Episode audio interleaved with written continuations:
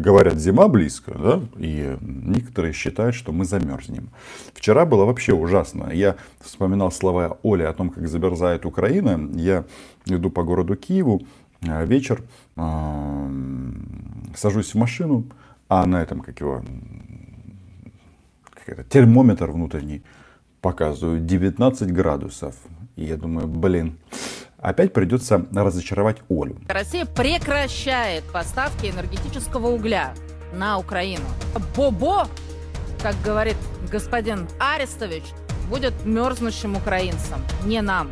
В том числе пациентам в больницах и малышам в детских садах. Ну, я не хочу э, тут быть адвокатом власти, потому что за тепло в квартирах от, э, отвечает власть, это понятно. Я просто хочу сказать о чем? О некотором интересном процессе. Ну, во-первых, э, мерзнуть раньше времени просто не имеет смысла. Я думаю, что вы со мной, извините, согласитесь, потому что энергоресурсы есть не только в Российской Федерации, а они есть и в Украине, ну и вообще на других рынках. Что меня здесь очень сильно заинтересовало в этом процессе? Ну, во-первых, Согласно официальным данным Министерства энергетики Украины, у нас угля на 80% запасов. Я не знаю, трендят они или нет, но такая цифра есть э, неделю назад э, на сайте Минэнерго. И дальше они говорят о том, что ну, э, мы разницу компенсируем путем экспорта из других стран. И там разные страны, ЮАР, США, Польша. И есть еще одна интересная страна, которая, а, как мне кажется, очень а, важный партнер, а, и мы с ней не граничим. Но я точно знаю, что никаких проблем с ней у нас нет. Я говорю о Казахстане, потому что было заявлено о том, что Украина купит уголь в Казах... у Казахстана энергетические, коксовые. То есть эта страна тоже очень большая, очень богата. У них тоже вся таблица Менделеева. У них не настолько истощенные месторождения. Но в нашем случае они не, не только истощенные, они же еще и разрушены. Часть захвачена. Причем, если мы говорим об украинских шахтах, которые захватила Россия, они всем, им всем хана. Я бы сказал бы другое слово, а скажу прямо, им кабызда захваченный регион ждет экологическая катастрофа, потому что эти воды с тяжелыми металлами, они попадают в грунт. Причем так интересно там все устроено. Эти э, оккупанты проклятые, они ведут хозяйство таким образом, что э, эти воды с тяжелыми металлами, радиацией, со всей таблицей Менделеева, которую иметь в теле людей абсолютно не обязательно, это все в конечном итоге попадает в реки, попадает в речку Дон. То есть это все идет на территорию России. А, привет, россияне. А, я когда-то вам говорил, что вы будете болевать Крымом и Донбассом. Ну, я от своих слов не отказываюсь. Потому что чужое брать нельзя, а если вы это чужое взяли, то нельзя его ломать, портить и взрывать. Ну, ладно, с нашими шахтами ситуация более-менее ясна. Я думаю, многие знают. Вот сегодня, кстати, Ефимец Завигильский скончался. А, этот представитель донецкого клана. Чем эти ребята интересны? Что они когда-то родиной торговали. То есть заигрывали с Киевом, типа что, мол, а, вы там, если вы не пойдете на наши условия, если для вас а, батька Бандера, а Украина маты, мы вам будем требовать федерализацию, мы там будем хотеть в Россию и всякое такое. Ну, родственники, понятно, на Западе, дураков в Россию ехать нет, потому что там, там все могут от, отжать. Все это ясно. Но а, почему я с таким а, презрением отношусь, нет, не, не к ушоп, уше, ушедшему человеку, а к такой политике? Потому что она дебильная, и она говорит о том, что они родину не любили. А родину нужно любить. Навіть я бы сказал так, батьківщину треба любити.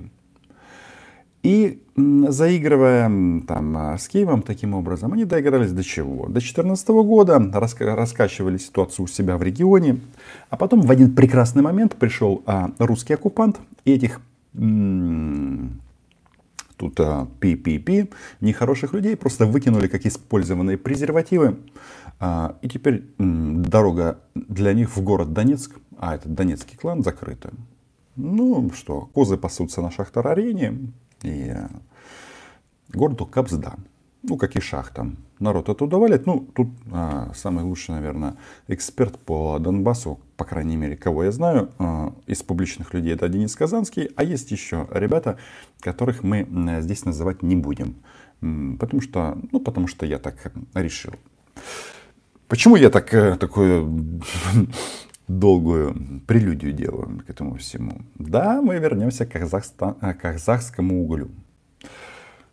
Неожиданно выяснилось, хм, что правильно, друзья мои, Россия заблокировала транзит казахского угля через свою территорию.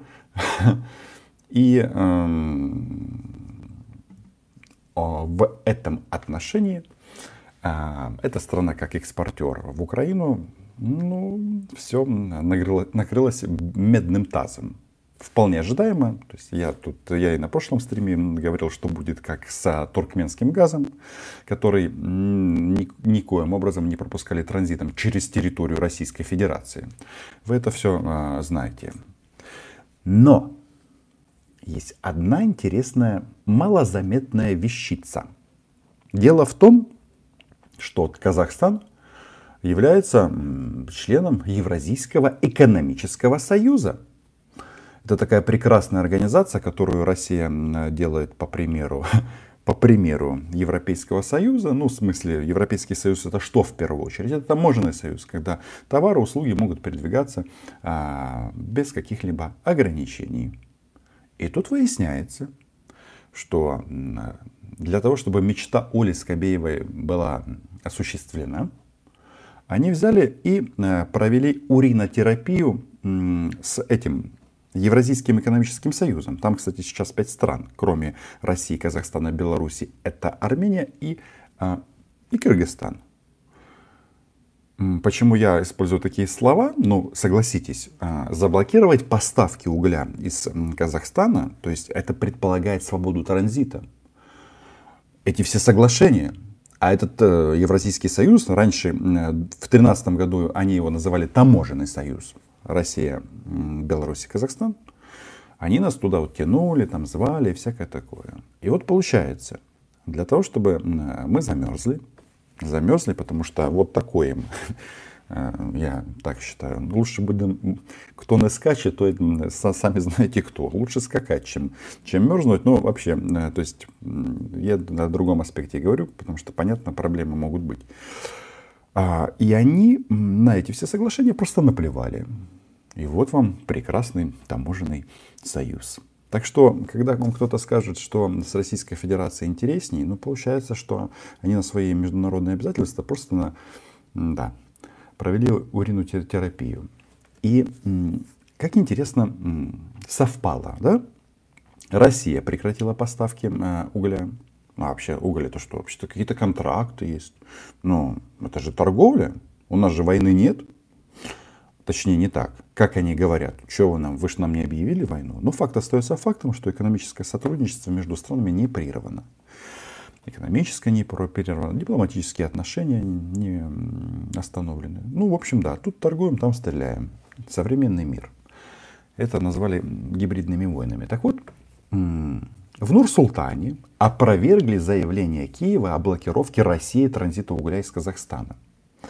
Россия перестала поставлять, поставлять уголь, потому что сказала, у нас очень большой спрос внутри страны.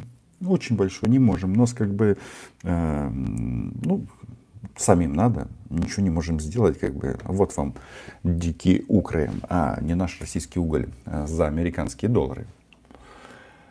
И в Нур-Султане говорят, что нет, нет, Россия не блокировала а, транзит угля.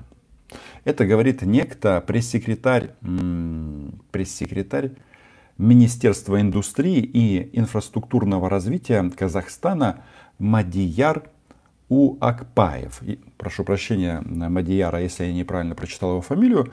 Э, тут никакого злого умысла нет.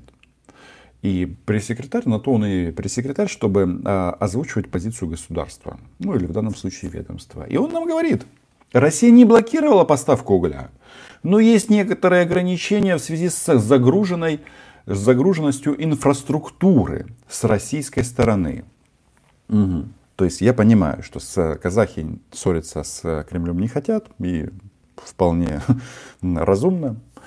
Да, смотрите на белорусов, на нас, смотрите. Привет президенту вашему, который говорил, да нет, Крым это не, это, это, это, это не аннексия. А потом какой-нибудь пи-пи-пи, э, простите, депутат Госдумы, говорит, да нет, Северный Казахстан это все наше. Алма-Ата это наше, это город верный, говорит недограф Толстой. И потом они там рассказывают о том, что ничего себе, вы там в Казахстане обнаглели совсем. Занимайтесь развитием в Казахстане казахского языка. Ну это вообще просто, ну в Казахстане казахского языка. Ну очень-очень-очень. Ну получается так Получается так, что а, уголь они не поставляют российский, потому что им нужен свой, а казахский не поставляют, потому что не транзитируют, потому что загружены железные дороги. Ну, да, да, да, да, да. Расскажите нам эту историю. Это я все веду к чему? Что да, будут, э, будут у нас сложности, некоторые этой зимой. Вполне возможно. Ну, не знаю, власть на, на, на то оно есть, э, пусть разбираются. Я еще не министр энергетики, э, и нет у меня навыков соответствующих, чтобы об этом говорить а, так детально. Но тут мы плавненько переходим к теме нашего стрима. К войне. Ну, я думал, как назвать стрим, назвал его так. Когда Путин нападет. Ответ очень прост. Он уже напал.